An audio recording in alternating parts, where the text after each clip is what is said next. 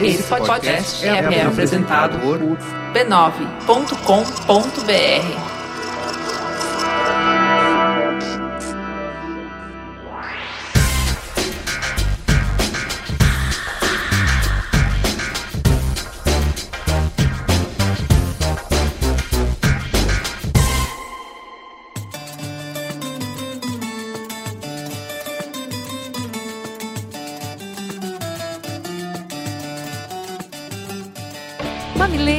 mamiletes, estamos aqui para um programa natalino, um presente de Natal para os nossos mamileiros queridos. Você achou que tinha acabado, você achou que não tinha mais nada, e eis quando você menos esperava, aí mesmo que não veio nada. tá aqui o Mamilos especial, uma teta para você se agarrar nessas férias, uma teta para te fazer pensar nesse tempo, para colocar muitas caraminholas e te deixar pelo menos um mês com muito material para estudo. Eu sou a Juva Lauer e aqui do meu lado está Cris Bar. E bora que a polêmica é grande. Olá, personas! Esse episódio do Mamilos foi tão de surpresa que as meninas até esqueceram de me chamar, mas de qualquer forma, correndo aqui novamente para dizer a vocês o que nós vamos escutar esta semana. Lembrando sempre que você pode contribuir com a parte sonora deste projeto enviando seu artista brasileiro favorito para o e-mail somdomamilos@b9.com.br, somdomamilos@b9.com.br. E essa semana nós iremos ouvir o Vale do Até, uma banda de Teresina que une o rock com diversos outros estilos brasileiros, garantindo uma identidade bem única. Então fiquem aí com o Vale do Até, no som do Mamilos.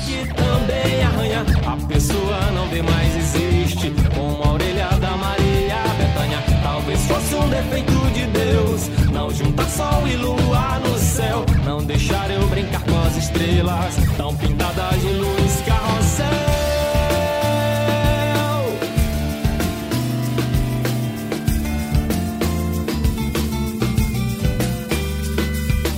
Qual é a teta do mês, Cris? Qual é a teta especial pra gente encerrar o ano? É uma coisa simples? A é uma gente, coisa fácil? Como a gente vai tirar férias e a gente quer que vocês pensem em nós durante todo esse período, nós trouxemos uma treta muito treta. A gente vai falar sobre meritocracia. Muito bem, o que aconteceu? Essa teta, na verdade, a gente gravou ao vivo no evento Mulheres Digitais e deu ruim com o áudio. O áudio ficou inaproveitável, não teve como a gente usar o áudio que foi captado no evento e a gente teve que regravar tudo de novo. E aí isso deu um trabalhinho extra aí que vocês devem imaginar. E aproveitando, vocês sabem como a gente não faz nada pela metade, já que já tava para um outro dia, vamos aproveitar e dar uma incrementada. Então, além do que a gente gravou ao vivo, tem um molho a mais, tem um tempero a mais. Essa teta ficou muito mais especial agora. Então vamos lá, o que, que a gente tem, Cris? Introduz o assunto. O que é meritocracia? Qual é o seu escopo e objetivos dessa discussão? A meritocracia, ela pode ser interpretada em duas dimensões, a negativa ou a positiva. Enquanto negativa, é não atribuir importância à origem, posição social, poder econômico ou político para selecionar os candidatos. Isso beira quase um consenso. É sedutor acreditar em uma aristocracia de talentos que representa uma evolução às sociedades baseadas nos privilégios hereditários. Ela é considerada a ferramenta através da qual, desde a Revolução Francesa, se luta contra a discriminação social. Você não vale pelo que você tem ou de onde você vem, mas por quem você é. Quando vamos além e afirmamos que o critério de organização social deve ser o desempenho das pessoas, ou seja, a soma entre talento, habilidade e esforço, estamos falando da meritocracia na sua dimensão afirmativa. E é aí começam as discussões. Como medimos esse desempenho? É possível usar a mesma régua para medir indivíduos diferentes? O que, que entra nesse cálculo? Condições de partida diferentes influenciam? Oportunidades diferentes influenciam? Que chances têm aqueles que têm talentos diferentes dos valorizados nos critérios? Essas perguntas levantam questões filosóficas sobre justiça e igualdade. Para entender todas as nuances desse tema que é super complexo, nós conversamos com cinco diferentes convidados. Cada entrevista é uma peça que se soma para nos ajudar a permear todas as facetas da meritocracia. A primeira entrevista é com a Lívia Barbosa, doutora em Antropologia Social pelo UFRJ e pós-doutorada na Universidade de Tóquio, também autora do livro Igualdade e Meritocracia. Justamente por ter escrito um dos livros mais reconhecidos dessa área no Brasil, nós trouxemos para que ela pudesse traçar todo o cenário de entendimento desse tema. É porque é importante, muitas vezes quando se discute, a gente parte de erros conceituais. Então, o que a doutora Lívia vai fazer é nos explicar direitinho quais são as regras para a gente entender, para começar a explorar esse campo de discussão. Meritocracia, na verdade, ele é um termo muito recente. Ele foi cunhado por um sociólogo inglês chamado Michael Young. Um homem é novo, mas de certa forma é um dilema né, que sociedades complexas, né, sociedades com grande diversidade, modernas, sociedades complexas de modo geral, tanto faz, né, contemporâneas ou mais antigas, se debatem, porque a questão é quem vai gerir determinadas áreas da sociedade, qual é o critério que eu vou usar para decidir quem é que vai gerir determinadas coisas na vida social. Por outro lado, a noção de quem eu vou escolher para desempenhar determinadas tarefas uhum. né, também está entranhado na questão social. Tanto é que nós, mesmo as pessoas que se dizem contra ou a favor da meritocracia, elas, quando vão procurar um médico para fazer uma operação é. cardíaca, elas não procuram o pior. Né? É. Elas procuram Sim. quem é o melhor. E esse melhor, via de regra, é, vamos dizer assim, escolhido por um certo critério de produtividade. O que, que eu estou querendo dizer com isso? Né? Uma produtividade positiva. Sim. Ou seja, comparativamente a outros cirurgiões cardíacos, né? uhum. né? e comparativamente ao número de resultados positivos de todos os cirurgiões entre si, uhum. ele tem os melhores resultados. Sim. Né? Obviamente que esse não é um drama contemporâneo, né? As pessoas Sim. sempre, quem era o melhor guerreiro? Né? Quem era o melhor pintor né, de obras de arte? Né? Quem é que tinha a melhor caligrafia na uhum. China antiga, que fosse capaz de, além de escrever, a, a, própria escrita ser uma obra de arte. Então você tem esse drama e as discussões já eram, há dois mil anos atrás, intensas sobre qual seria o critério? Se eu escolhesse, por exemplo, um critério hereditário, no Japão Tokugawa isso era discutido né, ferrenhamente. Eu vou escolher o meu descendente. Se eu não escolho o meu descendente, aquela pessoa que ocupa um cargo público, ela vai ter interesse em tratar bem desse cargo para poder deixá-lo como herança para o seu filho? Ou, uhum. se eu escolho o meu descendente ou meu amigo, eu vou exponenciar né, as minhas qualidades, mas também provavelmente eu posso estar exponenciando os meus defeitos, porque eu vou escolher aquelas pessoas com as quais eu tenho e mantenho né, maiores identidades. Então, a ideia era qual o critério a escolher, que sempre foi. Então, nesse sentido, o nome não existia, mas a necessidade de ter um critério e esse critério, o, o mais competente ser um desses, era, não é uma coisa nova. Né? Ah. Quando eu estou dizendo competente, é, vamos dizer assim, entre aspas. O que, que, é novo? O novo é justamente a transformação dos sistemas meritocráticos, entre aspas, que existiam até então, ou seja, né, que tinham como critério a pessoa, entre aspas, mais adequada para o desempenho de uma determinada função, fosse uhum. ela artística, fosse ela pública, fosse ela de gestão dos negócios públicos ou o que fosse, e hoje uma ideologia Uhum. Né, de meritocracia, onde nós, modernos, contemporâneos, achamos que todas as esferas da sociedade devem ser regidas por esse critério. Tá. E por que, que nós, contemporâneos, achamos isso? Porque depois da Revolução Francesa, da Revolução Americana, o que que surge? Surge a questão, o valor que sustenta esse critério meritocrático do ponto de vista moral é vamos dizer assim, a noção de igualdade. Se todos são iguais, né, uhum. perante a lei, uhum. que critério eu posso usar para fazer com que as pessoas ocupem as diferentes posições no interior da sociedade. Uhum. Então, por isso que não é uma questão de definir meritocracia. Então, quando a gente olha para o termo, quer dizer, na verdade, quando a gente olha para o princípio né, de organização social, que é hoje, que nós chamamos de princípio meritocrático, por um lado ele diz o seguinte, olha, não valem privilégios corporativos, hereditários, sexuais, econômicos, né, raciais, de nenhuma natureza. Quando a gente pensa desse modo, isso é que eu digo o lado não. O negativo Sim. da meritocracia não porque seja ruim, é negativo porque ele está dizendo não a uma série de princípios. Então, todo mundo concorda, né? porque todo mundo não quer ser preterido, entre aspas, nos seus direitos, em função de um cara ser mais rico do que ele, ou em função da outra ser mais bonita né, do que você, ou não quero ser preterido para ser presidente da Petrobras porque o meu pai foi presidente da Petrobras. Então, eu quero que todos tenham, um, vamos dizer assim, uma fair equality of opportunity, né, Uhum. para que eu possa ascender socialmente ou me mover no interior da sociedade. Tá. Aí tem o outro lado. Quando eu digo que não valem todos esses critérios, eu digo qual é o critério que vale. Eu digo automaticamente que o critério que vale é o desempenho, o conjunto de habilidades e aptidões e, e resultados que essa pessoa apresenta. A primeira Constituição brasileira né, já dizia isso, da proclamação da independência, ela já dizia, era uma Constituição um pouco ambígua, né, porque ao mesmo tempo ela dizia que os cargos públicos eh, só poderiam ser ocupados através dos seus talentos e aptidões, ela também transformava em eleitor apenas aqueles que tivessem alguns alqueires de mandioca.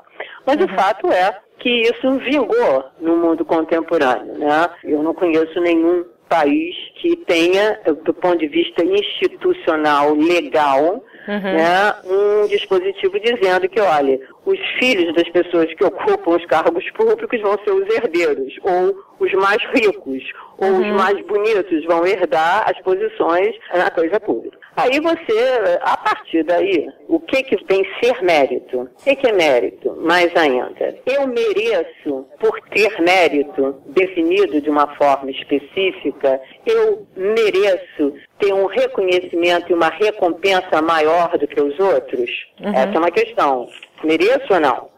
né? Sim. E se eu mereço, qual é o tamanho dessa recompensa? O quanto maior ela deve ser em relação a das outras pessoas. E a partir daí você tem, vamos dizer assim, quem é da área identifica, existem milhares diferentes tipos de meritocracia. Unbridled meritocracy é aquela onde né, as recompensas não têm limites.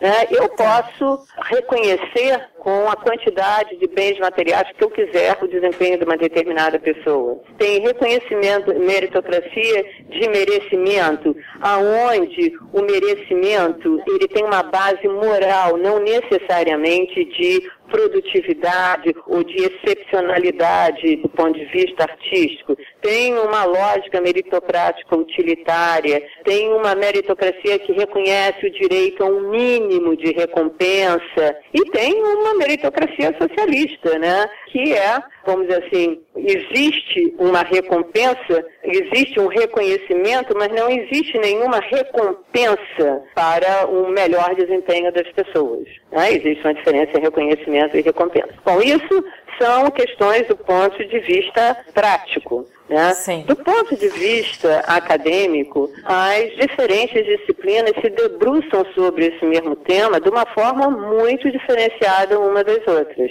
Por exemplo, aqui na questão de filosofia política e social. Primeiro, uma distinção que a gente não tem muito termo em português. Merit and desert. Mérito e, na verdade, merecimento. Né?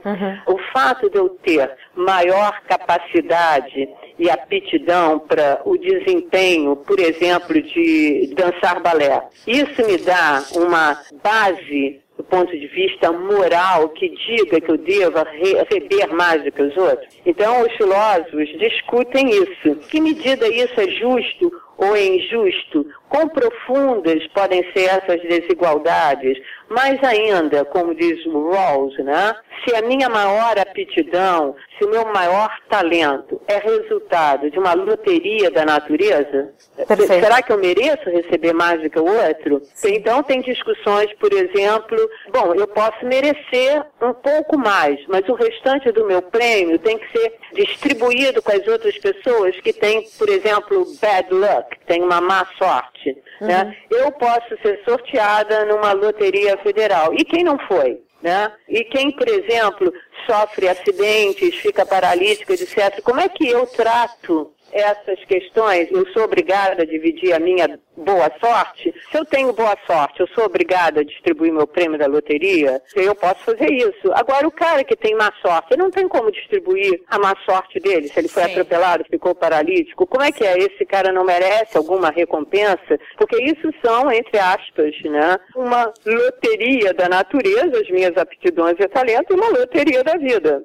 Né? Então, como é que a gente compensa essas coisas, porque no fundo o que, que se está discutindo? Questões né, de justiça social. Agora a gente vai ouvir a Marta Bergamin, que é doutora em Sociologia e que é professora na Escola de Sociologia e Política de São Paulo. Ela tem experiência na área de Sociologia, atua principalmente nos temas Sociologia do Trabalho, Cidade e Gênero. Por que, que a gente chamou a Marta, uma socióloga, para discutir meritocracia? O primeiro passo na nossa jornada de exploração sobre o tema foi entender, é possível falar sobre meritocracia quando a gente parte de pontos sociais e econômicos tão diferentes? Quando a gente tem um fosso esforço econômico como no Brasil, a gente pode estar falando que a gente tem uma meritocracia? Essa pergunta que a Marta vai tentar nos ajudar a responder. Nós vivemos numa das sociedades mais desiguais do mundo. Então, quando a gente olha para a educação, para o acesso a uma educação de qualidade e para a educação pública no Brasil, a gente já tem esse ponto de partida da meritocracia funcionando como um mecanismo de reprodução dessa desigualdade social e que são é, mecanismos muito difíceis de serem rompidos. Talvez, se a gente conseguir pensar e batalhar por uma educação pública de qualidade, a gente consiga superar essas condições tão desiguais. Me anima ver a ocupação dos jovens nas escolas públicas em São Paulo e agora em outros estados do Brasil por causa disso, porque de certa maneira se coloca na pauta da discussão pública se pensar a educação, se discutir a educação, poder reivindicar que a educação pública não está boa e que a qualidade dela deve ser questionada, para que a sociedade tenha uma vontade política de enfrentar essa relação. Porque enfrentar essa relação no fim é enfrentar as consequências todas dessa relação posteriormente também o que vai sendo reproduzido no mercado de trabalho. São condições desiguais já de saída. A gente, no fim, está falando um pouco da estrutura de classes no Brasil, né? onde você tem uma classe média que tem uma formação mais intelectualizada, a gente está falando também de capital cultural, né? um capital que não é necessariamente financeiro, mas que conta muito nos acessos ao mundo público, ao mundo do trabalho, à própria cidade, ao direito à cidade. Então nós estamos falando disso, né? E que são estruturas muito arraigadas e difíceis da gente transformar. Então, um pouco é, eu acredito que olhando para tudo isso, e eu acho que, no fim, a sociologia nos ajuda a essa tarefa, a gente consegue ter um olhar crítico para tudo isso para poder romper com essas barreiras de oportunidade. Como? Talvez rompendo com o que a gente chama de machismo, do racismo, que são questões que vão criando essas barreiras que se somam a outras barreiras de classe, de condição social, de capital cultural. E aí a gente consiga, talvez, como sociedade, avançar, como sociedade se tornar uma sociedade mais igualitária. O capitalismo, de certa maneira, ele já de saída faz com que essa desigualdade se apresente nessa chave. Quem tem esse capital cultural, quem tem o capital financeiro para iniciar o seu negócio ou para errar, consegue fazer coisas que as outras pessoas que vivem num, numa vida de emergências não conseguem, não têm a possibilidade. Então, quando você vai para a periferia de São Paulo, você observa uma situação de emergência. As coisas são urgentes. Você vai para o mercado de trabalho ou participa de um projeto social, mas aquilo tem que te render renda ou te render uma qualificação para o trabalho imediata, em que você vá para o mercado e encontre no mercado ou na sua situação uma resposta imediata. Não há possibilidade de erro, que você possa tentar muitas vezes até que você consiga se encontrar, encontrar a sua vocação. Acho que a meritocracia também leva a isso, quer dizer, de que as pessoas têm uma impressão de que a gente tem uma vocação e que a gente deve colocar essa vocação em prática para ser é, vitorioso no mundo do trabalho, né? ou vitorioso na vida, numa trajetória de vida que possa se construir interessante. Mas as pessoas pobres não têm essa condição. As pessoas têm que ter uma renda imediata, né? Elas têm que construir a sua vida com trabalhos, então, possivelmente vão ser trabalhos desqualificados, que você não consegue o tempo dessa qualificação. Então, já de saída, quando a gente pensa num, numa sociedade capitalista, isso está posto. Agora, no Brasil, a gente tem uma dificuldade ainda maior, porque nós somos um país extremamente desigual. Então, o nosso ponto de partida já é de uma desigualdade abissal. Né? É difícil para alguém que não tenha uma condição inicial chegar lá num, num outro lugar que não seja de reprodução da sua condição familiar. Então, eu acho que experiências exitosas são experiências que podem, por exemplo, mostrar para os jovens outras formas de inserção no mundo do trabalho. Que o jovem consiga se enxergar no mundo do trabalho não só nessa condição de trabalhador braçal, de trabalhador que vai usar o próprio corpo, mas de um trabalhador que possa usar a sua criatividade, os seus talentos para se completar como sujeito. E aí você pode conseguir uma transformação. Eu acho que lidando com a realidade como ela é, digamos, a gente não vai conseguir revolucionar completamente toda essa estrutura de classes do Brasil, né? As coisas caminham devagar. Mas eu acredito e tenho visto experiências na periferia de São Paulo em que você conquista uma posição social ou você conquista trabalhos interessantes e possíveis na periferia, né, através de projetos sociais que são projetos importantes, interessantes e exitosos nesse sentido, em que você consegue se encontrar num trabalho na periferia. Né? Então, com esse tipo de experiência, você pode ficar no lugar de nascimento. Porque eu acho que há uma década atrás, as pessoas que moravam nas periferias mais violentas de São Paulo, por exemplo, na Zona Sul, tudo que elas queriam é conquistar um, um primeiro trabalho, um primeiro emprego para poder sair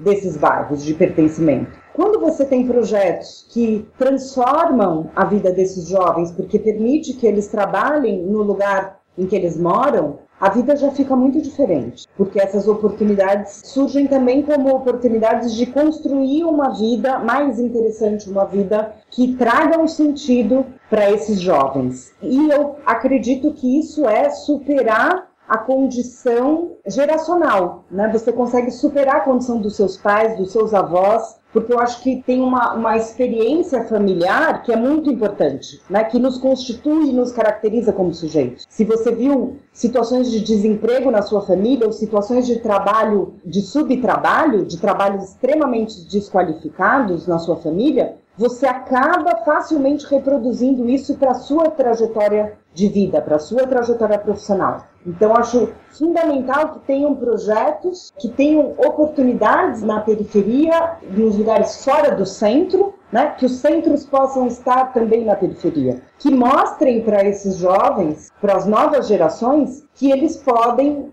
atribuir sentido para a sua vida através de experiências no território, no, no território de pertencimento. A meritocracia é a própria ideologia que sustenta o sistema. Quando as pessoas defendem a meritocracia, elas estão defendendo a reprodução dessa desigualdade. Eu acho que a principal questão está aí. Quando a gente consegue olhar de forma crítica para isso, a gente consegue romper com esses lugares privilegiados, pelo menos na crítica, que já é uma coisa importantíssima para a gente poder olhar para a nossa sociedade e admitir que ela continuamente reproduz essa desigualdade. Então, ela reproduz a desigualdade em todos os âmbitos, no acesso à cidade, no acesso ao trabalho, em como as crianças crescem, né? como os jovens vão observando os seus pais, os jovens, as crianças vão observando a trajetória dos seus pais, e como foi dos seus avós ou de quem te cuida. Então, a meritocracia, a defesa da meritocracia é a defesa, no meu ponto de vista, da reprodução dessa desigualdade. É um ponto de vista conservador. Alguém que defende a meritocracia é alguém que não deseja que a sociedade se transforme para esse outro lugar,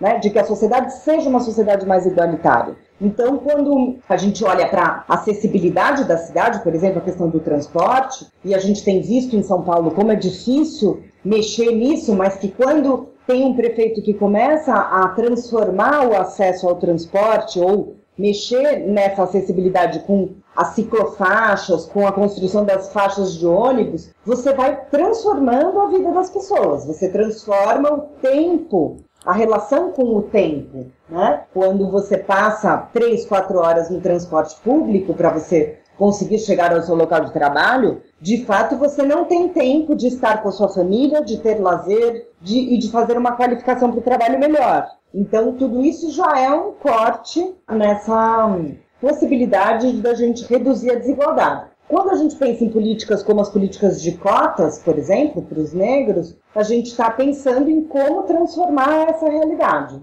Né? A gente tem um déficit, a gente tem uma dívida com os negros que pode ser vencida através de política de cotas. Só experimentar a política de cotas nas universidades, por exemplo, já vai mostrando para a sociedade que os negros podem sim chegar na universidade, né? de que as mulheres hoje estão mais presentes na universidade, embora isso ainda não represente melhores condições salariais. Né? As mulheres ainda se encontram numa posição de ganhos menores em relação aos homens, de forma geral, no Brasil. Mas todas essas políticas sociais vão transformando a nossa realidade. Eu acho que transformam efetivamente a nossa realidade. A próxima convidada é a Mila Félix criadora do blog Miss Milíssima, um blog meio hip hop, meio underground, traz jazz também, fala sobre música, arte, design, beleza, empoderamento da comunidade negra. Ela é ativista e idealizadora da Marcha Negra Nacional, uma marcha para apressar o futuro. A gente trouxe a Mila porque a partir do momento que a gente faz o recorte social muito bem colocado pela Marta,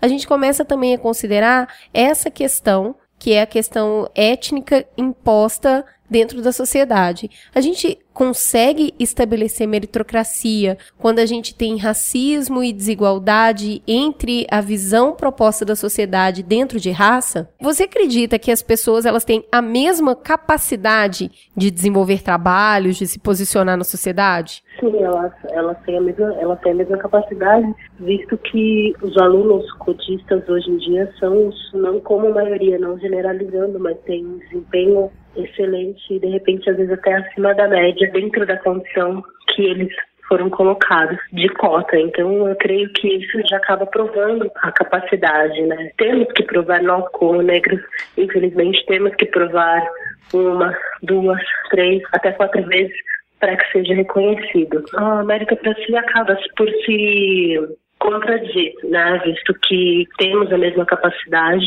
se o negro é colocado na condição desde o início, ele acaba desenvolvendo da mesma maneira, mas para que isso ocorra, a gente precisa realmente dar condições, ter condições desde o início da, da formação dessa pessoa. Ou então, realmente, ela vai ter que, que estudar, se esforçar ao máximo para conseguir correr atrás do que foi perdido ou do que não foi dado. Mas hoje em dia, o que a gente mais ouve é as pessoas falando assim: não, mas nós temos exemplos de pessoas negras que foram lá e que fizeram, que batalharam, que conseguiram. Muita gente usa o Joaquim Barbosa, por exemplo, para mostrar isso. Olha lá, basta se esforçar que você consegue. Por que, que esse discurso não está casando com o que você está falando agora? Onde que está a distorção nisso, na sua visão? A distorção está que temos exceções em todos os lugares. E Joaquim Barbosa, assim como outros negros, são uma exceção. Se formos colocar, eu também sou uma exceção. Não devemos ser exceção, não precisamos ser exceção, não precisamos nos esforçar ao máximo além para provarmos a, a capacidade, para provarmos a necessidade de termos um, uma condição de educação igualitária. Uma criança negra, ela não, não precisa esforçar além do limite. Esse discurso de que, que minha mãe fala que o negro precisa provar três, quatro vezes mais para conseguir fazer, isso não existe. Ele precisa provar da mesma maneira que uma outra criança branca. Eu acho né? que dentro desse discurso, a maior tristeza que ele carrega é exigir que o negro seja sempre um herói. Quais são as facetas que você acredita que a gente ainda precisa superar para que esse processo realmente parta do princípio da igualdade? Eu creio que a gente precisa, de início, reconhecer que existe o racismo de fato, e compreender e aceitar e não repassar isso para as próximas gerações. E partindo disso, um ponto, aceitar que existe racismo. Segundo ponto, como podemos combater e se queremos combater, né, já, já começa daí, queremos verdadeiramente combater, queremos realmente chegar numa questão de igualdade, verdadeiramente, porque nós temos aí cerca de pouco menos de 130 anos pós-escravidão. E cada ano que é dado em melhorias, em cotas, acaba se diminuindo mais de uma década quando uma criança é confrontada com o racismo, quando um jovem ele se esforçou, ele tem o mesmo a mesma capacidade e as mesmas notas, mas ele acaba retrocedendo cinco anos de uma faculdade de medicina de repente que ele estudou, ele retrocede porque ele chega lá na frente e ele não é aceito como médico negro ou ele realmente é barrado numa entrevista de emprego e não consegue seguir. Eu até vou parafrasear uma frase do meu pai, e ele foi militante da causa negra na década de 70, 80, e ele falou para mim que ele estava lutando, ele estava gritando por uma causa para que os netos dele não precisassem gritar mais, ou pelo menos, se não gritar, pelo menos conseguir falar de igual para igual, sem alterar a voz para que haja compreensão. Então, é, é isso. Uma geração para outra, duas gerações, não vai ser suficiente. Eu digo que realmente a causa negra precisa estar firme e precisamos realmente militar e, e denunciar, porque está longe de acabar. Porque nesse pouco tempo em que temos negros em lugares de destaque se destacando, na mesma proporção temos ataques racistas, e eu digo que realmente está longe de acabar porque vai ser proporcional ao ódio que a pessoa tem. O racismo ele não vai ser mais incubado, ele não vai ser mais a brasileira, que é aquele racismo que diz que não tem. Ele vai ser escancarado, ele vai ser aberto. Por quê? Porque temos cada vez mais negros em lugares de destaque. E esse pequeno tempo em que a mídia realmente resolveu aceitar, enxergar, não colocar diminuindo a pessoa, colocar realmente no teste do pescoço, onde ele preferia seguir a, a regra. E aí já temos atrizes negras ganhando o Oscar, se destacando, mas também teremos da mesma maneira, na mesma proporção, pessoas se indignando e pessoas realmente revelando a sua indignação por um negro falar, pessoas realmente revelando e assumindo realmente o seu racismo. Eu creio que a questão da cota, ela acaba se retratando sobre uma situação, que é a educação, mas o que, que acontece? Nós temos a negligência na causa da saúde negra que temos poucos hospitais ou poucos médicos que olham para uma doença da população negra de uma maneira um pouco mais focada, com uma lupa, isso nós não temos. Nós não temos a questão social também. E eu acredito sim em questão da dívida histórica. E eu digo mais, eu gostaria realmente que fosse pago com juros e correção monetária todo esse tempo que meus avós trabalharam. Eu teria realmente uma boa herança a receber. Se eu recebesse tudo que os meus bisavós escravos trabalharam sem, sem receber, se eu recebesse todos os, os direitos. O mérito do trabalho mãe, deles, né? Por mérito do trabalho deles, se eu recebesse todos os direitos que a minha mãe, como empregada doméstica, vindo aqui de São Paulo, que tivessem que pagar para ela, eu gostaria muito de receber. Mas por ela ser negra, o trabalho dela valia menos e falar de direito era praticamente impossível, era motivo de piada. E aí a gente teria realmente retratação não só histórica, mas financeira. Eu gostaria de ver também muitos demagogos se assumindo como racista, porque a partir do momento que fosse mexer no bolso, realmente racismo ia vir à tona de uma maneira sincera, porque aqui a gente fala desse falso racismo. Eu prefiro realmente que a pessoa fale, eu não gosto da sua cor, porque eu não confio na sua cor, eu não gosto de você, do que ter esse racismo velado que a gente tem hoje. A conversa que a gente teve com a Mila é muito interessante e tentando fazer um recorte, um wrap-up de tudo que a gente falou, é mais simples do que parece. Porque se a gente pega o mesmo recorte de pessoas, né, o mesmo contexto ali, e usa o mesmo critério para dividi-las, a gente vai ainda para o mesmo potencial. Então, beleza, peguei as pessoas, julguei pelo critério ali de avaliação, julguei pelo potencial delas de chegar até ali, e aí se eu passo para um outro grupo, que é de os grupos que vão ali dividir, se eu chego nas pessoas e elas têm grupos raciais diferentes, eles ainda se dividem em dois momentos. O primeiro é a dívida histórica e o segundo é o resultado. Então, pensando pela dívida histórica, o que, que a gente tem aí? As dificuldades econômicas, porque para passar de uma geração para outra, os acúmulos de ganho, a gente sabe que é super difícil. Para quem trabalha já há mais tempo, sabe o quanto você precisa acumular para passar isso para os seus filhos. Então a gente tem um tempo muito curto ainda de acúmulo econômico para superar uma condição inicial de desigualdade absoluta, porque quando eles foram, os negros foram abolidos, eles partiram do zero, né? Eles não tiveram nenhum subsídio. Tá livre, te vira aí. Então, assim, muito pouco tempo para acumular riqueza a gente passa por um segundo momento que tem a ver com a dívida histórica, que é cultural, porque além da não valorização da cultura dele, existe ainda a dificuldade de entrada na cultura dessa outra classe econômica, que é, por exemplo, acesso a exposições, a cinema, teatro, que tem a ver com o potencial econômico, e até a livros. A gente sabe que filhos de pais que leem livros têm tendência a estudar mais. Então já se parte aí de uma falta de acesso à cultura que vai tangenciar isso para a família inteira e até os sociais. Porque se a gente tem uma família pouco estruturada, a gente encontra esse recorte muito forte aqui em função também das dificuldades econômicas e culturais. Então as famílias de pessoas negras, elas, pelo menos nesse cenário que se recorta há tão pouco tempo, são mais mortos pela polícia,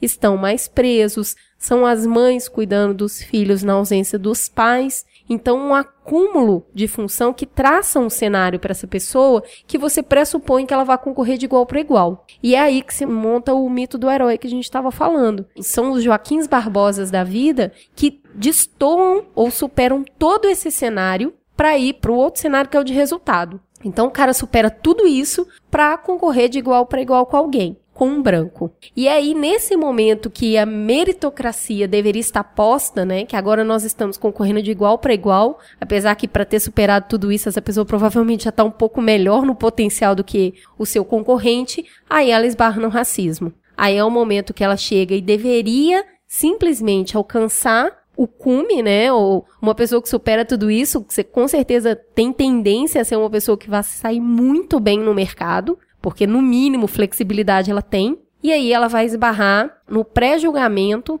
da cor, da falta de confiança, do preconceito que a gente tem com as pessoas negras. Porque o espaço que ela deseja ocupar ainda hoje não é um espaço que ela pertence. E é por isso que tantas vezes a gente reproduz, enquanto brancos, o preconceito de pensar que se uma pessoa negra está num lugar, ela está ali para servir. É por isso que muitas vezes a gente pergunta informação para um cara da loja e aí você percebe que ele não trabalha ali. Ou a mulher pensa que o menino é um pedinte na porta, sendo que ele é filho de uma pessoa que está ali para comprar. Porque a gente acaba reproduzindo esses espaços que a gente entende que ainda não é de direito do negro. E fecha portas, dificultando ainda mais a ascensão. A meritocracia é difícil de se encaixar nesse espaço onde a desigualdade é muito clara. Agora a gente fala com André de Moraes Cavalheiro, que é doutoranda e mestre em antropologia social pela Universidade de São Paulo. Bacharel em História pela mesma universidade. André estuda políticas para pessoas com deficiência e é membro da Comissão Procotas do Programa de Pós-Graduação em Antropologia da USP. O que a gente buscou com a Andrea foi entender um pouco sobre a justiça de um sistema meritocrático que parte de pessoas que biologicamente já nascem muito diferentes, então que já nascem com capacidades para competir nesse sistema muito diferentes. Então é isso que a gente vai começar a explorar com a Andrea. Se é justo um sistema onde as pessoas já de partida têm capacidades tão diferentes. O processo de construção do preconceito contra a pessoa com deficiência é histórico. Se você dizer que raça é um problema histórico e você dizer que deficiência é um problema biológico, você está fazendo uma separação entre. Na antropologia a gente gosta muito dessa dicotomia, natureza e cultura, e as coisas são muito imbricadas e a natureza é uma produção cultural de algum modo, né? Mas óbvio que existe uma parte toda corporal que a gente acessa através do nosso universo simbólico, por palavras, por categorias, mas óbvio que está ali essas questões do corpo. Mas eu queria frisar que o preconceito é tão histórico quanto o racismo ou quanto as questões de classe. Mas voltando então para a pessoa com deficiência, de fato, eu acho que entre esses marcadores sociais como gênero, raça, classe, talvez seja um dos mais invisíveis aí, se você for ver até de algum modo também tem uma hierarquia nos direitos humanos, né, a deficiência fica entre o etc, muitas vezes, e de fato, é, inclusive a palavra que é preconceito contra a pessoa com deficiência chama capacitismo, e é uma palavra pouco conhecida, né, se você comparar com racismo ou com machismo, isso já mostra talvez uma vulnerabilidade maior, uma invisibilidade, eu acho que essa seria mais o caso, maior. Então, é, as pessoas que têm alguma deficiência, e aí já também tem muitas diferenciações dentro disso, mas de fato, em entram ainda numa chave muito maior de invisibilidade, muito maior nessa chave de não ser considerada como menos humana, menos pessoa, menos apta, menos algo. E historicamente elas ficavam muito já trancafiadas, né? Se você pensar no início do século XX, em institutos médicos hospitalares e não iam para o mercado de trabalho de modo nenhum, para as escolas também não iam. É muito recente, se você pensar mesmo na lei de inclusão e da inclusão de fato dessas crianças, é década de 90, assim, uma coisa mais maciça. Ou seja, elas eram consideradas completamente incapacitadas para acessar essas coisas, para trabalhar, para estudar. O corpo tem essas diferenças corporais, e aí as diferenças corporais, a sociedade muitas vezes, de modo geral e historicamente, as enquadra como incapacidade e, e assim não consegue enxergar as potencialidades e não consegue de fato enxergar as reais limitações das pessoas. Essas são as questões, né? Todo mundo tem suas, suas limitações, suas capacidades. E se você tem um, um olhar preconceituoso, você nunca vai enxergar as capacidades das pessoas e enxergar com clareza também as limitações das pessoas. Isso gera toda uma dificuldade para poder fazer com que essas pessoas participem e agreguem e contribuem do melhor modo possível para qualquer atividade e para a sociedade de modo geral, né? O problema não é cada um contribuir com o que pode contribuir. Isso eu acho que é lindo, ótimo, perfeito, maravilhoso. O problema é esse ponto de partida, esse suposto igualitarismo, né? Esse é o ponto, né? Na verdade, é esse nascemos todos iguais, né? Que aí eu quero remeter para o conceito e para a questão histórica da meritocracia. Então, a meritocracia, o mérito, esse aristocracia do talento, que é uma, esse conceito da Lívia Barbosa que eu acho incrível, de algum modo emergiu, ganhou potência no século XVIII com a Revolução Francesa. Então, o que a gente tinha antes, você tinha uma sociedade fundada em nobrezas, em uma sociedade da honra, uma sociedade de estamentos, onde as nobrezas, os títulos, era isso que separava de modo grosso modo as pessoas. E aí é ótimo que eh, de algum modo a Revolução Francesa, que é o nascimento, né, você ser nobre ou não, de algum modo rompeu com isso então, as diferenças, as clivagens não vão ser dadas em termos de nobreza. Mas a Revolução Francesa ela vai forjar um léxico, categorias muito potentes até hoje. Entre elas, aqui somos todos iguais, a ideia de liberdade, a ideia de mérito, a ideia de indivíduo. Então, a Revolução Francesa ela vai dizer que tem um homem igual, um indivíduo, na qual todas as pessoas têm uma espécie de interioridade igual, nós temos como se fosse o mesmo sentimento, uma interioridade, e isso nos torna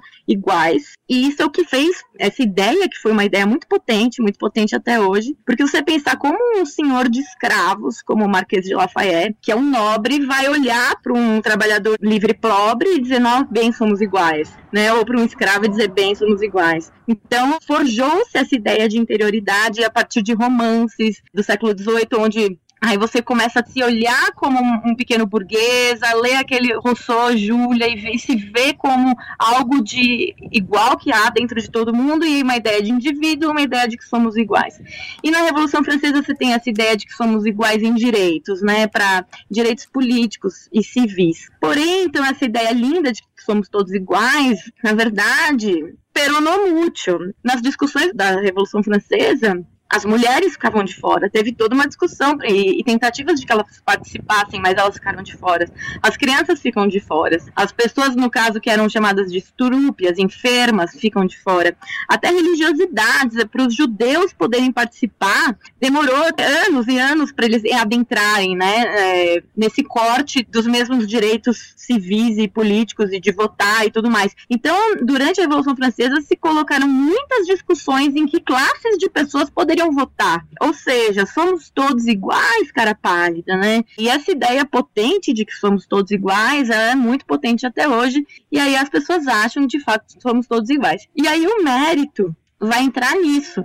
Então, se somos todos iguais, como vamos diferenciar as pessoas? E aí, essa aristocracia de talentos. Antes você tinha uma aristocracia de nobreza, agora você tem uma aristocracia de talentos. Já que somos todos iguais, o mérito vai nos diferenciar. Mas, no fundo, a meritocracia é um modo de você, de algum modo, esconder essa hierarquia ou você justificar as hierarquias, né? É um modo de justificar a desigualdade. Se você for ver na sociedade atual, se você for usar, eu gosto muito desse sociólogo, Bourdieu, como são feitas as clivagens? Por capitais econômicos, então por grana, dinheiro, bens materiais, por capital cultural, que são seus diplomas, a sua escolaridade, ou bens culturais que você tem, seu gosto musical, sua roupa, não sei. Capital de prestígio, então, que seria essa honra, né, quase medieval mesmo. Você tem prestígio, você tem títulos. Capital social, que são a sua rede de influência, se você é bem influenciado. Então, todas essas coisas nos diferenciam e traçam nossas posições sociais. Aí só que tudo isso fica muito enebriado, fica tudo muito uma névoa e o que a gente vai usar como justificativa das diferenças é o mérito. Eu tenho mais bens porque eu trabalhei pra caralho, pra caramba e eu mereço. Ou eu tenho um diploma da USP porque eu estudei muito. Agora, se eu vim, tive toda uma educação na escola particular, fiz X anos de cursinho e lá, lá, lá, e tive a possibilidade de pagar mil reais por mês no cursinho, isso não importa, importa que eu tive mérito. Então, de fato,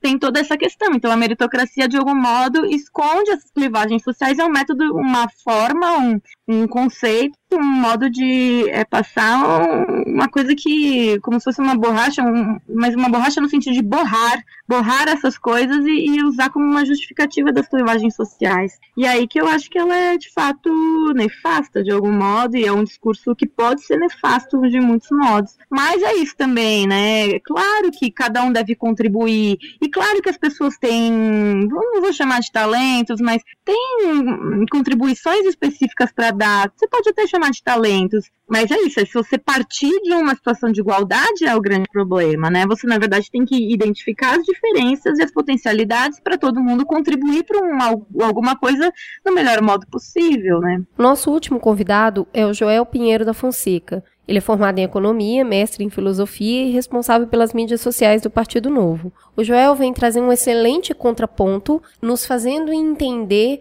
uma visão mais libertária de como a meritocracia é vista do ponto de vista de uma sociedade pautada pelo livre comércio e como é o entendimento do perfil dessas pessoas quando elas estão competindo por uma seleção que é a base do capitalismo. O interessante é que a gente fez até aqui uma crítica à meritocracia como uma forma de organização social, e o Joel vai trazer uma visão bem diferente do que a gente trouxe até aqui para fazer um contraponto. Eu acho que, em primeiro lugar, Juliana, a gente pode começar criticando um pouco um tipo de visão vulgar ou popular sobre meritocracia, que às vezes é atribuída ao liberalismo, mas que eu não acho que corresponda à visão dele sobre o tema, que é o seguinte: é a ideia de que o que uma pessoa ganha no mercado é função direta do mérito dela. Por mérito, entende-se, em geral, a soma dos talentos e esforços da pessoa. Então, se uma pessoa ganha pouco, é porque a soma esforço-talento dela é baixa, se a pessoa ganha muito, a soma esforço-talento é alta. Essa é uma visão que precisa ser criticada, porque, em primeiro lugar, ela é obviamente falsa. Né? A gente vê muitas pessoas que se dedicam aí com uma intensidade enorme, e outras que se dedicam muito pouco, com disparidades muito grandes de renda aí. Então, se alguém afirmasse que o que vigora no mercado é a meritocracia entendida dessa forma simplória, ela estaria evidentemente equivocada. Não é isso, e um liberal não está dizendo isso. Ele não está dizendo que numa sociedade liberal quem se esforça mais vai ganhar mais. Porque o, que, que determina a remuneração no mercado? Uma sociedade mais liberal, que é uma sociedade mais regida por processos de mercado. O que determina a remuneração aí é o valor que a pessoa é capaz de criar para os outros. Isso está ligado a esforço e a talentos? Também está. Mas há muitas outras considerações além dessas, inclusive sorte, inclusive ter algo em, em, mãos ou ser capaz de fazer algo que as outras pessoas querem, mas não necessariamente diretamente ligado ao mérito dela. Também pode ter muito a ver com o que a pessoa recebeu, que não teve nada a ver com o esforço dela antes. Por exemplo, uma formação diferenciada que ela recebeu que permite que ela forneça um grande valor aos demais.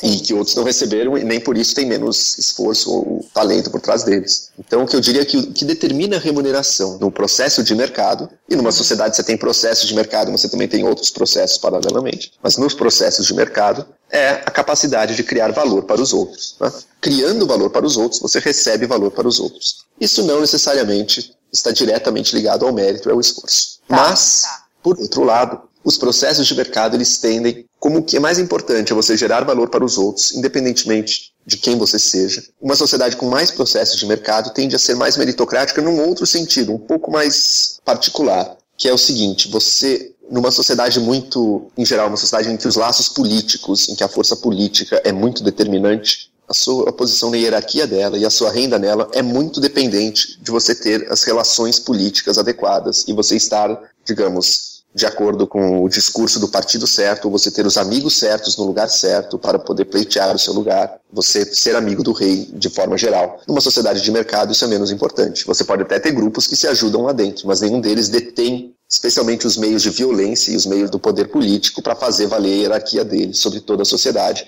e definir, ao bel prazer de quem está lá em cima, o sucesso e o fracasso de diferentes pessoas. Nesse sentido, uma sociedade de mercado tende a ser mais meritocrática. Tá? Esse é um sentido que, por exemplo, o economista Luigi Zingales usa no livro recente dele aí, O Capitalismo para o Povo. Qual é a vantagem desse sistema meritocrático, mesmo com essas ressalvas aí de não falar de meritocracia pura, mas falar de geração de valor? Acho que a grande vantagem dela é que ela permite que a qualidade de vida de toda a sociedade melhore. Ela não promove a igualdade, ela não promove a igualdade de renda entre as pessoas, mas ela, ela faz com que no global, para to quase todas as pessoas, ou às vezes para todas as pessoas no longo prazo, a qualidade de vida e a renda aumente. Tá. Então você tem sociedades no Ocidente aqui em que você vê até às vezes a desigualdade aumentando ou ficando mais ou menos inalterada. Ou você tem no, no Oriente, pegando uma China, por exemplo, uma sociedade em que a desigualdade aumentou brutalmente nas últimas décadas, uhum. mas que ao mesmo tempo também viu uma redução igualmente radical, ou talvez até mais radical ainda,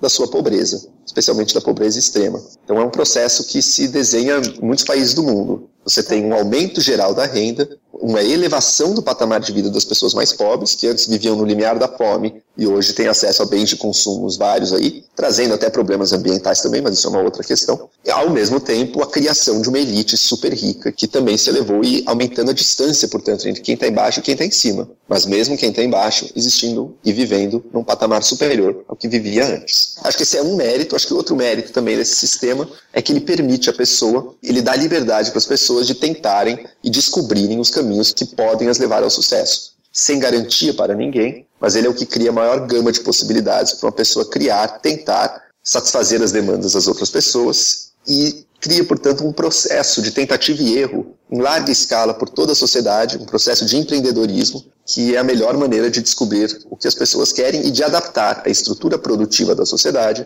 aos desejos, demandas e necessidades dessa mesma sociedade. Acho que, em primeiro lugar, é necessário distinguir entre renda, por um lado, que a pessoa ganha, o dinheiro que ela consegue ganhar no mercado ou de outras maneiras, e o valor dela enquanto indivíduo. Então, eu acho que nessa pergunta está subentendido aqui que as duas coisas têm que sempre andar juntas e que a gente sempre vê como o mais admirável e o melhor quem ganha mais. Eu acho que esse tipo de julgamento e visão até existe na sociedade, mas não é o único. Tá? Mas, em segundo lugar, e mais importante, quando a gente fala em num processo de mercado que tem algo de meritocracia aí no meio, em que, por exemplo, duas pessoas ou duas pequenas empresas podem estar oferecendo um serviço, a demanda não é o bastante para as duas e uma delas acaba saindo de circulação, é que a gente está falando onde, onde incide essa, digamos, entre aspas, seleção natural aí. Não é tanto sobre a existência da pessoa, e sim sobre o tipo de função que ela desempenha. Tá? Então, as pessoas que compõem essa sociedade, em geral, vão viver muito melhor do que as pessoas que compõem uma sociedade ossificada, em que, por exemplo, é um comitê estatal que vai decidindo a alocação de recursos na sociedade. Isso a gente vê, inclusive, historicamente. A própria China é um exemplo de um país que era muito mais controlada burocraticamente, estatalmente antes, e hoje em dia abriu abriu-se para processos de mercados interno e externamente também, uhum. e viu um aumento no padrão de vida. Então, o que eu diria é essa crítica do darwinismo social, ela, ela erra o alvo dela, porque o que a gente está falando não é a existência dos indivíduos que estão lutando para sobreviver ali dentro. A gente está falando é do que tipo de função cada um vai desempenhar na sociedade. E aí sim, você tem um espaço de concorrência, de competição, como as pessoas falam. Eu prefiro o termo concorrência. Por quê? Porque você pode, numa competição, nessa ideia mais genérica que a gente tem de meritocracia, né, a gente sempre, muitas vezes, recai em algum tipo de analogia ou imagem sei lá, de uma competição esportiva, uhum. vários atletas correndo em direção ao prêmio e apenas um deles pode ganhar. O processo de mercado é muito mais aberto do que isso. Ele não tem, primeiro, um prêmio definido, não tem um ponto de partida definido também. Ele tem as diversas demandas das pessoas esperando serem atendidas e diversas maneiras de tentar satisfazê-las. Não tem apenas um ganhador, pelo contrário, mesmo dentro de um mesmo setor, você pode ter diversos provedores de serviço diferentes operando e vivendo ali dentro. Eles concorrem uns com os outros, mas não, não competem muitas vezes dessa maneira de que um vai receber o prêmio e não, e não tem um ponto de partida e um ponto de chegada claros também. É um processo que está todo momento se atualizando, se adaptando e gerando novos resultados. Tá? E aberto à criação de novas possibilidades lá dentro. Então não é que tem as regras e um caminho pré-definido. Não existem caminhos pré-definidos para os caminhos pré-definidos, aí sim a gente pode ter uma sociedade controlada e decidida de cima a baixo, com base nos critérios que for. Mas ele é justamente tão rica porque ela permite a criação de novos caminhos e de novas possibilidades ali dentro. Permite que um dos corredores da corrida pare, vá para o gramado ao lado, comece a cultivar seu jardim e gere um valor de uma outra maneira que ninguém esperou ali dentro. Eu imagino assim que a crítica, na verdade, ela vai um pouco além disso e ela está falando o seguinte: nesse ambiente teórico que você está criando, qualquer pessoa que tivesse talento e que tivesse esforço conseguiria ter um resultado, produzir valor para a sociedade e ter uma vida confortável. E aí, quando você tem uma massa gigantesca de pessoas que não conseguem se adequar a essas regras de mercado ou que necessariamente vão ficar de fora porque o mercado existe para um número reduzido de pessoas, então tome, por exemplo, o meu mercado, o mercado de publicidade. Não importa, ainda que tenha muita gente boa, você tem que selecionar, o mercado é pequeno. Então o espaço é para poucas pessoas. Você naturalmente não está falando, quando você abre isso para a sociedade inteira, você não está falando que existe uma limitada preocupação com a pobreza, porque se entende que o cara, por exemplo, que é o que você escuta muita gente falar, o nordestino é pobre porque ele não se esforça. O nordestino é pobre porque no, em São Paulo a galera trabalha, mas no Nordeste só peçam em carnaval. Compreender o mundo dessa forma não faz você chegar nessa conclusão? Eu acho que de jeito nenhum. Eu, eu quero pegar um pouco esses dois exemplos que você trouxe, tal, dos publicitários e dos, dos nordestinos. Essa visão é. preconceituosa. Começando com os nordestinos aí. Tá. Eu acho que Aqui em São Paulo, inclusive, a gente vê justamente o exemplo completamente oposto a esse, da garra e da capacidade de trabalho de muitas pessoas que migraram do Nordeste para cá tá? uhum. e que começaram, sim, em posições muito baixas, fazem parte do mercado, sim, mas começaram em posições muito baixas. Por exemplo, muitas mulheres que vieram para cá jovens uhum. e trabalham como empregadas domésticas e, uhum. e, qual é o resultado disso ao longo dos anos, ao longo das décadas? É que muitas vezes os filhos dessas pessoas já partem de um ponto de partida muito superior ao do que as mães e pais deles começaram. Então você tem mães e pais que mesmo a alfabetização deles é precária, alguns uhum. não foram alfabetizados, uhum. e filhos que hoje em dia às vezes já têm um computador, já têm até uma aula de inglês, já tem outras condições no mundo para começar. E é claro, nada está garantido para ninguém, mas você tem uma clara situação de aumento da renda dessas pessoas ou dessas gerações ao longo do tempo. Tá? Não é em uma geração, não é o cara que veio semi-analfabeto do sertão do Nordeste para cá que vira o milionário depois de trabalhar muito. Um outro caso desses acontece quando a pessoa tem realmente uma descoberta muito forte de, de prover algum serviço. Existem alguns casos assim, mas o normal é que a pessoa se integrando ao mercado, se dedicando com o trabalho e esforço dela e o, e o talento que ela tenha, em algumas funções para as quais existe uma demanda clara, consiga, ao longo do tempo, melhorar a sua capacidade, melhorar a sua e a sua qualidade de vida e prover uma situação já melhor para os seus filhos. Uhum. Tá? Esse é um exemplo, estou pegando um exemplo aí das pessoas do Nordeste, e mesmo pensando no Nordeste em si, eu acho que ali a gente veria também muitos entraves institucionais para um funcionamento bom do mercado. Na verdade, em São Paulo também tem. A vantagem de um lugar como São Paulo é a concentração tão grande de pessoas que permite uma criação de riqueza maior também. Tá? Então, esse processo da urbanização do mundo é outra coisa que está por trás, sim, dessa história de da saída de milhões e milhões, de centenas de milhões de pessoas na miséria, não só no Brasil, mas no mundo todo. Uhum. Mas acho que também a gente tem muitos entraves institucionais no Brasil que dificultam o, o aumento da qualidade de vida das pessoas. E não estou dizendo também que a gente tem que ser contra, portanto, políticas que ajudem as pessoas que nascem, sim, numa, numa situação de pobreza muito grande, e que tenham uma chance melhor na vida. Não sou nem de longe contra isso. Tá? E, na verdade, a imensa maioria dos liberais pensa que nem eu também. Sim, o Estado deve garantir acesso à educação, por exemplo, para as pessoas. É um crime que no Brasil as pessoas saiam do ensino médio sem saber ler e escrever direito, em grande parte delas. 35% dos alunos do ensino superior não sabem ler, não sabem compreender um texto com de alguma complexidade. Isso é algo muito sério. E acho que qualquer liberal no mundo também, em geral, não, não vejo muito uma oposição a esse tipo de serviço que deveria ser dado à população. Claro, será que o Estado é o melhor gestor de escolas? Daí a gente pode discutir. Talvez não. Talvez o Estado devesse dar uma bolsa, um, garantir o acesso das pessoas a escolas que competem aí, que concorrem no mercado. Os modelos são muitos, mas acho que esse dar esse ferramental para as pessoas poderem melhorar de vida é algo que na minha visão, é um papel legítimo que o Estado deve cumprir no Brasil de hoje em dia. Mas voltando, desculpa, ao ponto dos publicitários, eu acho um, um exemplo interessante, porque de fato tem muita gente que gostaria de trabalhar nisso, mas tem gente demais com uma demanda que não consegue absorver a todos ou ao menos dar uma remuneração que todos consideram adequada para eles nesse setor. Uhum. O que, que isso indica? Isso indica Imagina se a gente não tivesse esse sistema de mercado, esse processo de mercado, e todo mundo que se dedicasse os anos na escola de publicidade, fizesse seus estudos, tivesse uma renda garantida. Tá? Como é que você garante a renda dessas pessoas? Digamos que o Estado fosse subsidiar essas pessoas e dizer, não, você se dedicou, você vai receber isso vitaliciamente pelo resto da vida porque você teve essa dedicação. O Estado daí seria um, um agente de destruição de valor. Ele estaria incentivando pessoas a estudarem algo para o qual a demanda já está saturada, que não precisa de mais gente, dizendo, não, eu vou ignorar esse, esse sinal importantíssimo do processo de mercado, que é o preço, que mostra o quanto aquilo está, qual é a demanda relativa por aquele serviço, e vou premiar a pessoa só pelo esforço dela, não pelo valor que ela cria. Então a gente poderia ter cada vez mais publicitários, podemos até pensar numa sociedade de 90% de publicitários, todos eles sem emprego, mas todos com a renda garantida, porque afinal fizeram a faculdade, eu tenho, já que eu fiz faculdade, eu tenho o direito de esperar uma renda X e vou me recostar na vida. Esse é, o, esse é justamente, acho que, o processo oposto do mercado. Eu não vejo ele como mais justo de forma alguma, porque não acho que o esforço, acho que o esforço em si é uma parte válida da vida, mas não dá o direito a ninguém de ganhar nada realmente ela tem que gerar valor para os outros e daí sim os outros a remuneram. E o efeito disso para a sociedade seria altamente danoso, como é em algumas funções que acabam tendo essa garantia de uma renda independente do, do que a pessoa entrega para os outros. Pensar aí num processo fora do mercado seria criar distorções e destruir recursos. O Estado cobra imposto da população, para uma população mais pobre, e dá esse imposto para pessoas que se formaram apenas porque se esforçaram.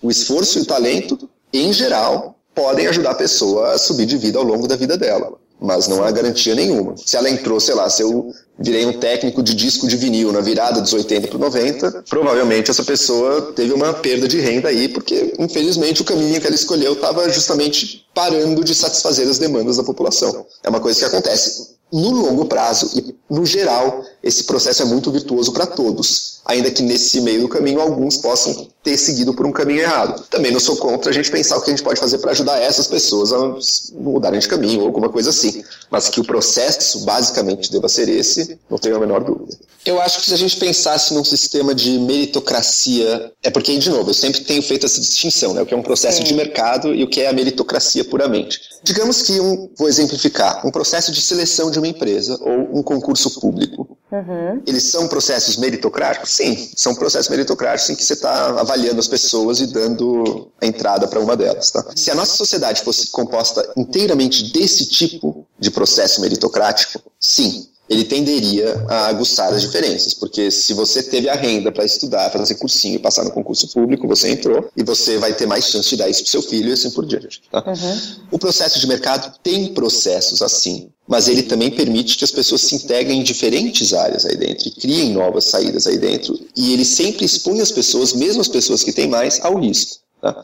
Então, o que a gente observa muitas vezes é que uma geração, por exemplo, consegue uma riqueza fabulosa e que certamente beneficia muitos filhos dessa, mas conforme esse capital também se dilua com os herdeiros ao longo do tempo e não surjam talentos tão extraordinários assim em outras gerações, que isso tende a se desaparecer, ou pelo menos com mais rapidez do que desaparecia as velhas elites aristocráticas de antigamente ou as elites políticas de, de, países altamente controlados pelo poder estatal. Então, eu diria que, olha, você tem algum processo sim que faz com que a pessoa que, obviamente, cujos pais foram mais bem-sucedidos, ela parta já de um patamar melhor. Esse processo não é invencível, tem muita gente que fura esse processo, você tem um processo de regressão à média geral também que acontece. Mas ao mesmo tempo também ele provê mais oportunidades para todos. Ainda que as oportunidades sejam desiguais, mais oportunidades para todos. Então ele também provê a possibilidade do progresso social de todos, inclusive e às vezes até especialmente daqueles que estão na base da pirâmide. Ele não é um processo que tem por fim ou que tem como uma característica intrínseca dele o fim das desigualdades, não é. Mas ele é um processo que tem como um de seus resultados a melhora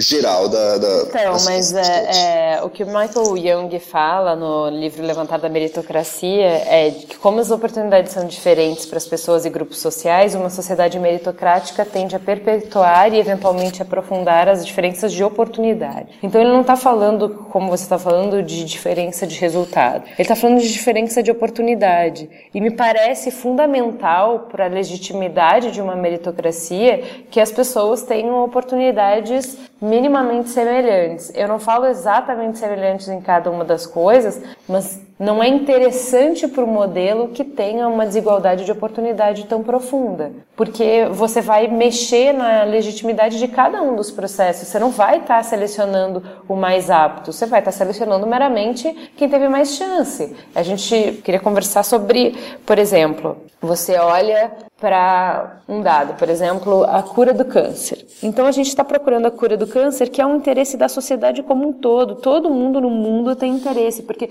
não interessa se você é rico ou se você é pobre. Se tiver câncer, você pode ser o cara que mais gera valor para a sociedade, que é o Steve Jobs, e você morre, porque não tem cura. Então é interesse da sociedade que a gente encontre a cura. Só que a gente está procurando a cura usando 0,001% da possibilidade do mundo, porque só 1% do universo tem possibilidade de fazer uma faculdade de medicina e fazendo faculdade de medicina se dedicar à pesquisa. Então, o que eu estou falando é, quando você usa os recursos de uma maneira a que você consiga chegar na totalidade das pessoas para você de fato usar o talento de todo mundo, isso beneficia a sociedade como um todo. E isso a meritocracia não dá, pelo contrário, ela tende a aprofundar as diferenças de maneira que a gente acabe numa elite. Você fala dessa dispersão de patrimônio, mas na verdade a gente vai ter uma elite cada vez mais elite, cada vez com mais recursos, cada vez com mais oportunidades, e as pessoas vão ficar restritas àqueles cargos subalternos que sobram para quem está de fora do jogo, assistindo o jogo, mas não sendo jogador. Não, eu acho que eu veria um pouco diferente isso.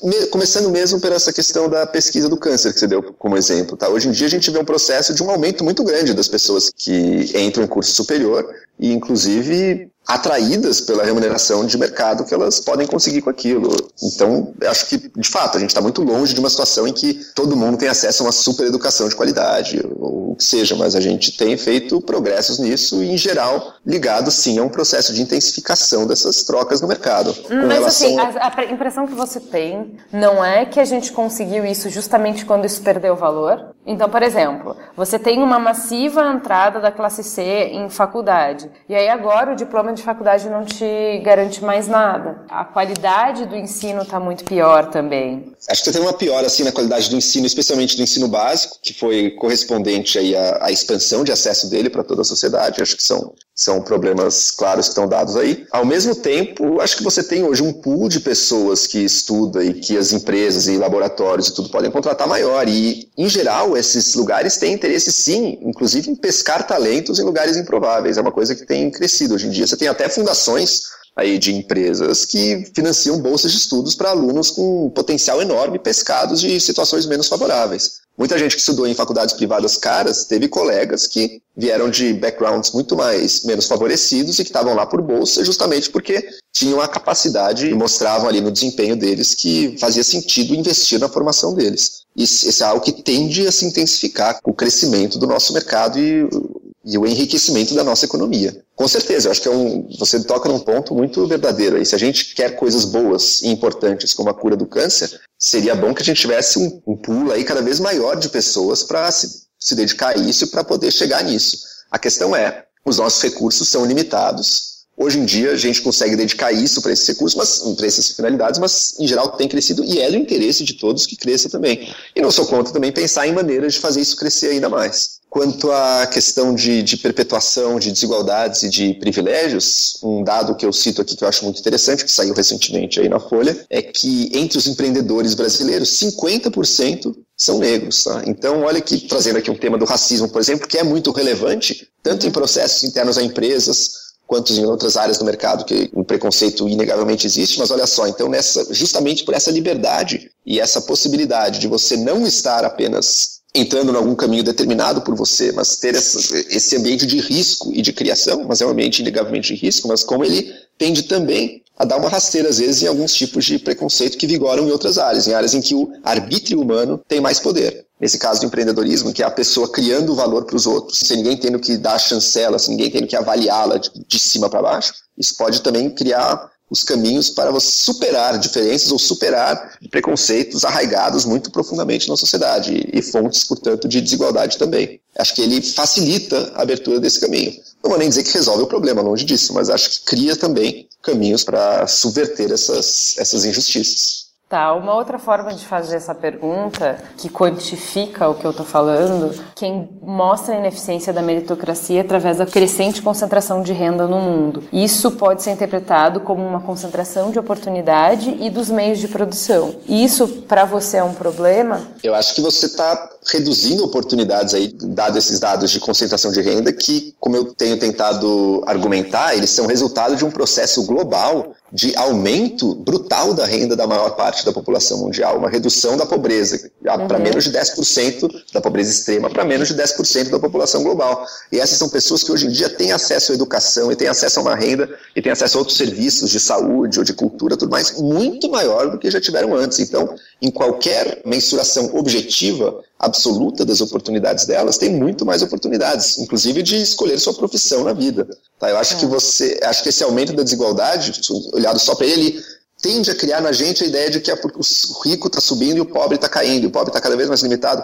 Não é isso que se observa, especialmente no mundo dito em desenvolvimento. Nos países mais ricos, você tem aí um problema, talvez, de uma classe média, de uma classe média baixa estagnada. Daí é uma outra uhum. questão. Mas o que tem se visto no chamado mundo de desenvolvimento, não. Hoje em dia, um pobre na China, um pobre no Brasil, um pobre na Índia, um pobre no Sudeste Asiático em geral, tem muito mais oportunidades do que tinha anteriormente. Isso se verifica, inclusive, na riqueza e na pujança da economia desses lugares, na urbanização também desses lugares. Uhum. Eu acho que em quase todas as medidas você vai ver que eles estão melhor hoje do que estavam antes. Embora sim, você tenha a criação de uma classe de riquíssimos nesses países também que não, talvez não existisse antes, ou existia uhum. muito menor antes. A Lívia Barbosa fala que igualdade é pressuposto necessário para que a meritocracia tenha legitimidade. Ela fala assim: para que o desempenho dos indivíduos tenha legitimidade social, ele deve estar inserido num contexto juridicamente igualitário, no qual a igualdade funcione como uma moldura para os acontecimentos e proporcione as condições para que as pessoas sejam avaliadas exclusivamente pelas suas realizações.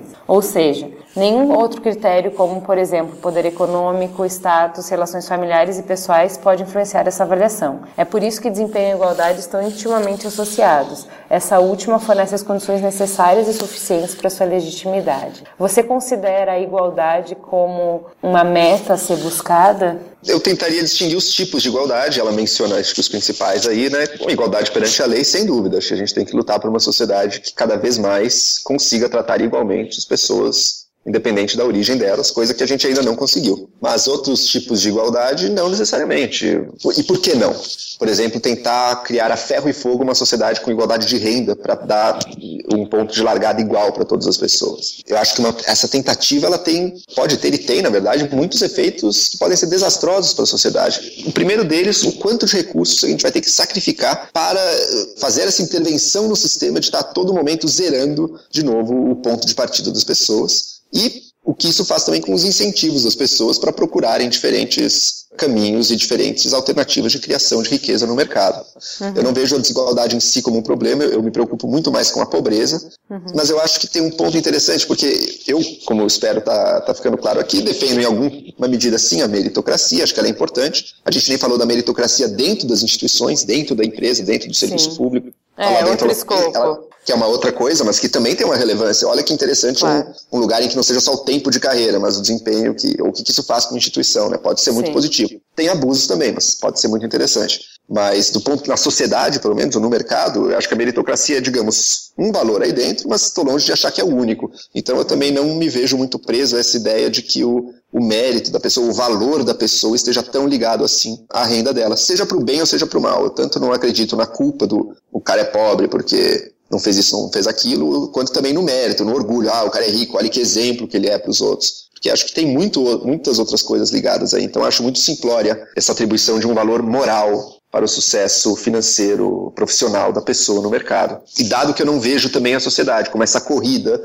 em direção a um prêmio cujas regras estão dadas, uhum. e que se fosse assim de fato, você teria um argumento para dizer que todo mundo tem que largar do mesmo ponto de partida, mas como eu também não vejo a sociedade como essa corrida, como essa competição rumo a um prêmio único, um prêmio exclusivo, então eu também tendo menos a ver essa importância tão capital assim da igualdade um ponto que você tocou antes, eu também posso considerar relevante. Olha, se a gente tiver numa situação em que realmente as opções para as pessoas normais estão minguando, porque está tudo concentrado nas mãos de uns poucos, daí podemos até discutir. Não é essa a minha leitura do mundo atualmente. Embora a desigualdade esteja crescendo, o que eu vejo é que, especialmente as pessoas mais pobres, têm tido acesso a mais oportunidades e opções e há mais ferramentas da ascensão social delas do que tinham há décadas atrás. Mas apenas por essa coisa dos valores filosófica de temos que todos ter igualdade para que o, a renda de cada um reflita o real mérito deles, eu não sei, será que a renda tem que refletir o seu real mérito? E como filósofo aqui trago também o que é no fundo esse mérito. Talvez a própria, nossa própria ideia de mérito, de merecimento, esteja ligada a uma ideia de vontade pessoal autodeterminante, que não é causada por circunstâncias externas, que acho que é problemática filosoficamente, cientificamente, em diversos outros campos. Então eu não estou tão preso assim a essa questão do mérito enquanto valor, enquanto a, um critério de justificação moral, social, espiritual, ou seja lá o que for. Uma das posições polêmicas de quem defende livre mercado é se abster da discussão sobre justiça social, alegando que o mercado não discute moral, ele é apenas uma ferramenta para promover e premiar a eficiência. Os liberais afirmam que essa ferramenta cria riqueza, gera valor e através disso eleva a qualidade de vida da sociedade como um todo. É acabou de falar. Quando questionado se é justo que o esforço feito por um jovem pobre para estudar seja absolutamente desproporcional ao feito por um jovem de classe alta, a resposta costuma ser que a vida não é justa em nenhum fator, dispensando a discussão. O que, que você acha sobre isso? Qual é a importância que tem justiça para você num debate sobre a sociedade que queremos? Eu acho que é uma questão muito importante, mas eu acho também que às vezes quando uma sociedade escolhe tentar concretizar a justiça ou, ou eliminar as injustiças como a principal finalidade dela, ela pode acabar abrindo mão dos reais caminhos de, de criação de valor e que são que promovem no longo prazo uma situação melhor para todos. O que eu estou pensando ao falar disso? Eu estou pensando, por exemplo, em países que vivem de revolução em revolução. Cada nova tentativa tentando extirpar ou eliminar a classe dominante da revolução anterior. Sei lá, um Haiti talvez seja um exemplo disso, em que você tem uma revolução de independência com uma história, inclusive, muito admirável ali, depois outras revoluções tentando corrigir as, as injustiças que vieram na sequência, e você tem uma situação em que o, a sociedade como um todo simplesmente quase não progride, sabe? Que fica presa nisso, sempre olhando para o passado, sempre tentando corrigir o que o, os pecados originais lá, lá de trás, que de fato geraram desigualdades no presente. Mas ao invés de olhar para frente, ao invés de olhar quais os mecanismos que a gente pode utilizar para criar mais riqueza enquanto sociedade, para que todos vivam melhor. Agora você me diz, é justo que um aluno pobre tenha que estudar muito mais que um outro aluno rico? diria, não, não é justo. Mas será que é injusto também? Eu poderia lançar em outros termos também. Tem outras desigualdades além da de renda, né? É justo que um aluno com QI muito acima da média tenha que se esforçar tão menos do que outros com QI abaixo da média? Também não é justo.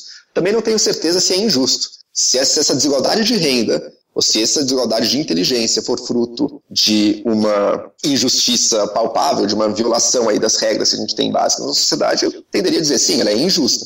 Em outros casos, não necessariamente. Ela é, um, ela é problemática, ela é até in, poderia dizer ela é até indesejável, mas não necessariamente eu chamaria de injusta. E acho que se focar tanto nisso, se focar nessas você tem uma sociedade em que você incentiva esse tipo de reivindicação de que, olha, alguém tem mais do que eu, portanto tu sente condições piores, portanto eu mereço uh, uma ajuda nesse sentido, eu mereço ser colocado no mesmo patamar que ela. Eu acho que isso cria um incentivo para quase todos, ao invés de se preocuparem em criar valor, se preocuparem em receber valor por esses mecanismos de correção de injustiças. E a gente olha para outros países e vê como a situação de cada país é, é um tanto aleatória, né, num certo sentido. Então a gente olha para o pobre brasileiro. O pobre brasileiro que passa por carências muito sérias. E a gente pensa, ele precisa ser ajudado. Mas olha que curioso, talvez o pobre brasileiro mesmo, mas alguém numa classe média baixa brasileira que também sofre bastante, ou um pobre em ascensão. Essa pessoa, comparada a um nível de riqueza de um pobre ruandense ou de um pobre de algum país africano muito pobre, ele tem muitos privilégios que aquela pessoa não tem. Ele vive num lugar sem guerra civil, ele vive num lugar em que, bem ou mal, ele tem acesso a um mínimo que aquele, a pessoa daquele outro continente não tem. A gente estaria disposto a sacrificar, inclusive, os nossos pobres para ajudar os miseráveis que vivem hoje em dia na África. É justo ou injusto essa desigualdade? É justo ou injusto que um cara que nasce na periferia de São Paulo, por mais pobre que seja, tenha muito mais condições de acesso à educação do que um cara que nasceu na guerra civil num país africano? Olha, justo não é, mas até que ponto a gente deveria estar disposto a sacrificar isso para ajudar quem está por baixo em termos globais? Por que, que a gente tem que se fechar só na nossa fronteira e fingir que que o resto do mundo não existe. Se a gente for sério nesse raciocínio da justiça, a gente deveria ser inclusive universalista e dizer não, esse pobre, e isso no Brasil, tu imagina um pobre de primeiro mundo aí, que tem acesso a muito mais coisas. Esse cara, esse trabalhador de colarinho azul americano, que acha que está piorando de vida, ele está disposto a olhar e dizer, não, eu vou sacrificar ainda mais a renda desse cara para ajudar um, um, muito pobre que nasceu no Vietnã ou em algum outro país que tenha uma miséria ainda muito mais intensa. Então, eu acho que esse raciocínio da justiça, ele é em alguns casos válido, é uma consideração importante sempre, eu não abriria a mão dela, mas eu acho que também ela tem seus limites. E esses limites, muitas vezes, a gente coloca limites arbitrários, como a fronteira nacional, como alguma consideração muito particular da justiça. A gente olha, sei lá, só para a renda, ao invés de olhar para outras fontes reais de desigualdade. Então, acho que ela também tem seus limites. Eu não colocaria ela como a principal consideração que a gente deva ter na nossa sociedade, porque eu acho que ela pode também ser fonte de problemas. Para encerrar, a discussão sobre meritocracia passa pelo motivo pelo qual formamos uma sociedade. A gente não passou a viver em grupo para que os mais fortes corressem mais rápido e os mais lentos fossem comidos pelos leões. Formamos uma sociedade para nos defender, para aumentar nossa chance de sobrevivência e prosperidade, para que cada um contribua de acordo com seus talentos, uns correndo, outros cozinhando, outros cantando, outros plantando, outros curando. A meritocracia planifica isso, atribuindo importância apenas a quem gera valor e apenas segundo um critério, o valor de mercado. Esse critério exclui, segrega e deixa muitos para trás. O que, que, você acha dessa afirmação? É, então, eu acho que eu discordaria dela, como eu tenho tentado mostrar aqui, mas olha que interessante, eu acho que a meritocracia, porque eu acho que aí também está um pouco misturado essas duas coisas, da criação do valor e da meritocracia. Às vezes o sistema meritocrático, ele é um sistema que, dependendo do caso, também não necessariamente atribui valor a quem gera mais valor no mercado, né? Ele seleciona por um, uma tabela de desempenhos que os funcionários têm que ter e premia eles de acordo com aquilo e não necessariamente aquilo reflete uma real criação de valor no mercado. O que eu acho é que a gente tem que sempre focar mais, enquanto sociedade, na criação de oportunidades e criação de possibilidades de riqueza. E acho que isso gera processos virtuosos na nossa sociedade. E se a gente se preocupa muito menos em criar riqueza e mais com a distribuição dela a todo momento, eu acho que o risco é a gente ficar numa sociedade estagnada em que o crescimento de um sempre tem que vir à custa do que outros têm e que no longo prazo isso nos leva a uma situação de defasagem com relação ao resto do mundo que continuou progredindo, pensando na frente e tentando sempre criar mais, ao invés de estar só olhando para o passado, só corrigindo, só se preocupando em igualar as condições se preocupou mais em criar, em dar espaço à inovação, dar espaço a oportunidades e com isso conseguiu gerar mais para todos. Aquele papo já um tanto surrado aí do bolo, de crescer o bolo e dividir o bolo, mas acho que tem sua verdade sim. Não que dividir talvez seja totalmente indevido sempre, mas eu acho que quanto mais a gente pensa nisso, mais a gente abre mão da outra parte, que é a a mais importante. Mas aqui eu estava falando mais do que dividir, eu estou falando uma coisa um pouco mais filosófica, e vamos falar, colocar assim, que valor tem numa sociedade uhum. meritocrática um deficiente físico, um deficiente mental,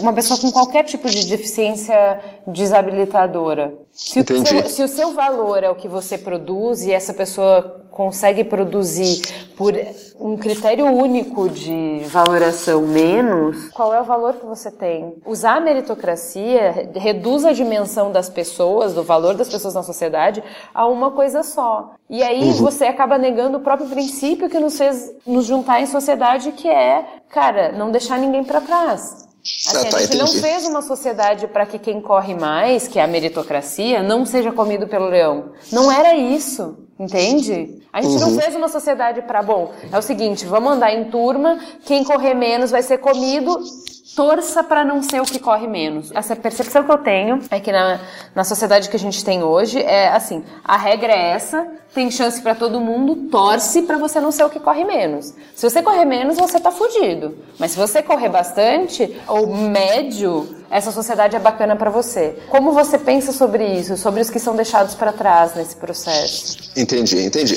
É, e tem duas distinções aí, né? Uma é uma pessoa que no caso você está falando que tem, digamos, alguma dificuldade muito maior de se integrar essa, esse processo produtivo. Eu acho que a meritocracia e mesmo o processo de mercado é um tipo de processo que ocorre numa sociedade, tá? Mas de longe deva ser o único, sabe?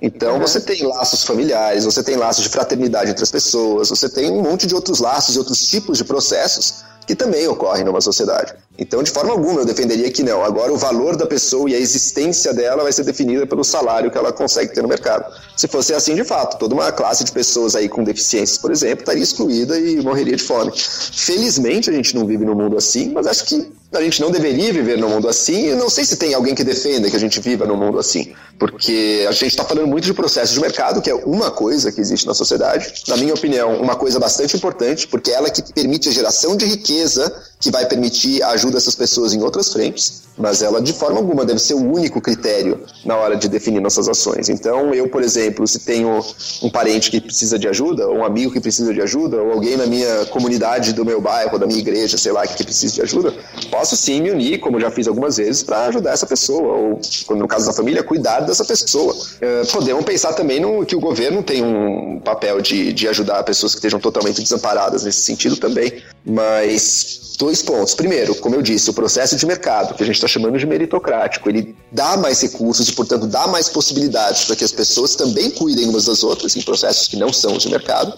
E, em outro lado, ele também está interessado em descobrir como fazer com que pessoas que estavam excluídas anteriormente também consigam gerar valor, tá? Uhum. Porque do ponto de vista capitalista da coisa, não é só que o cara é deficiente que ele é incapaz de gerar qualquer valor, não, dá para ele gerar algum valor sim. Quais as funções que ele consegue fazer? Você tem muitas empresas aí que, que às vezes até por iniciativa própria tentam criar um ambiente interno mais inclusivo e com mais variedade e que dizem, não sei até que ponto isso se verifica ou não, não sou especialista no tema, mas que até para o ambiente interno de trabalho há benefícios às vezes você ter uma pessoa com deficiência lá dentro. Porque as pessoas melhoram a dinâmica entre elas, melhora a convivência, a produtividade aumenta e tudo mais. Então você também tem processos aí de criação de oportunidades para a inclusão dessas pessoas. Inclusão no trabalho, eu estou falando de um lado, e também inclusão no consumo. E você ter um negócio mais acessível para pessoas com deficiências, por exemplo, significa você poder ter uma margem, um lucro maior com o seu negócio. Então acho que esses processos também estão dados no mercado. Mas, de novo, não acho que os processos de mercado ou os processos meritocráticos devam ser a única coisa que rege o valor na sociedade e as vidas na sociedade. Bom, é muita coisa para pensar, diz aí. Depois de tantas histórias, depois de tantos pontos de vistas ricos, é, eu acho que a gente não tem aqui direito de chegar a conclusão nenhuma. A ideia é mesmo levantar esse cenário, porque não sei concluir, só sei sentir, né, Juliana?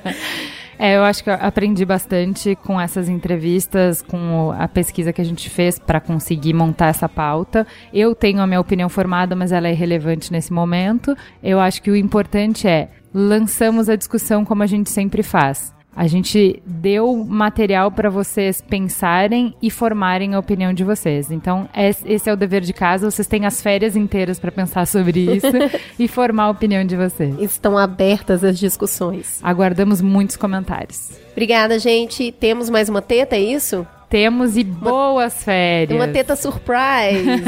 Cola na teta e boas férias. Muito bem.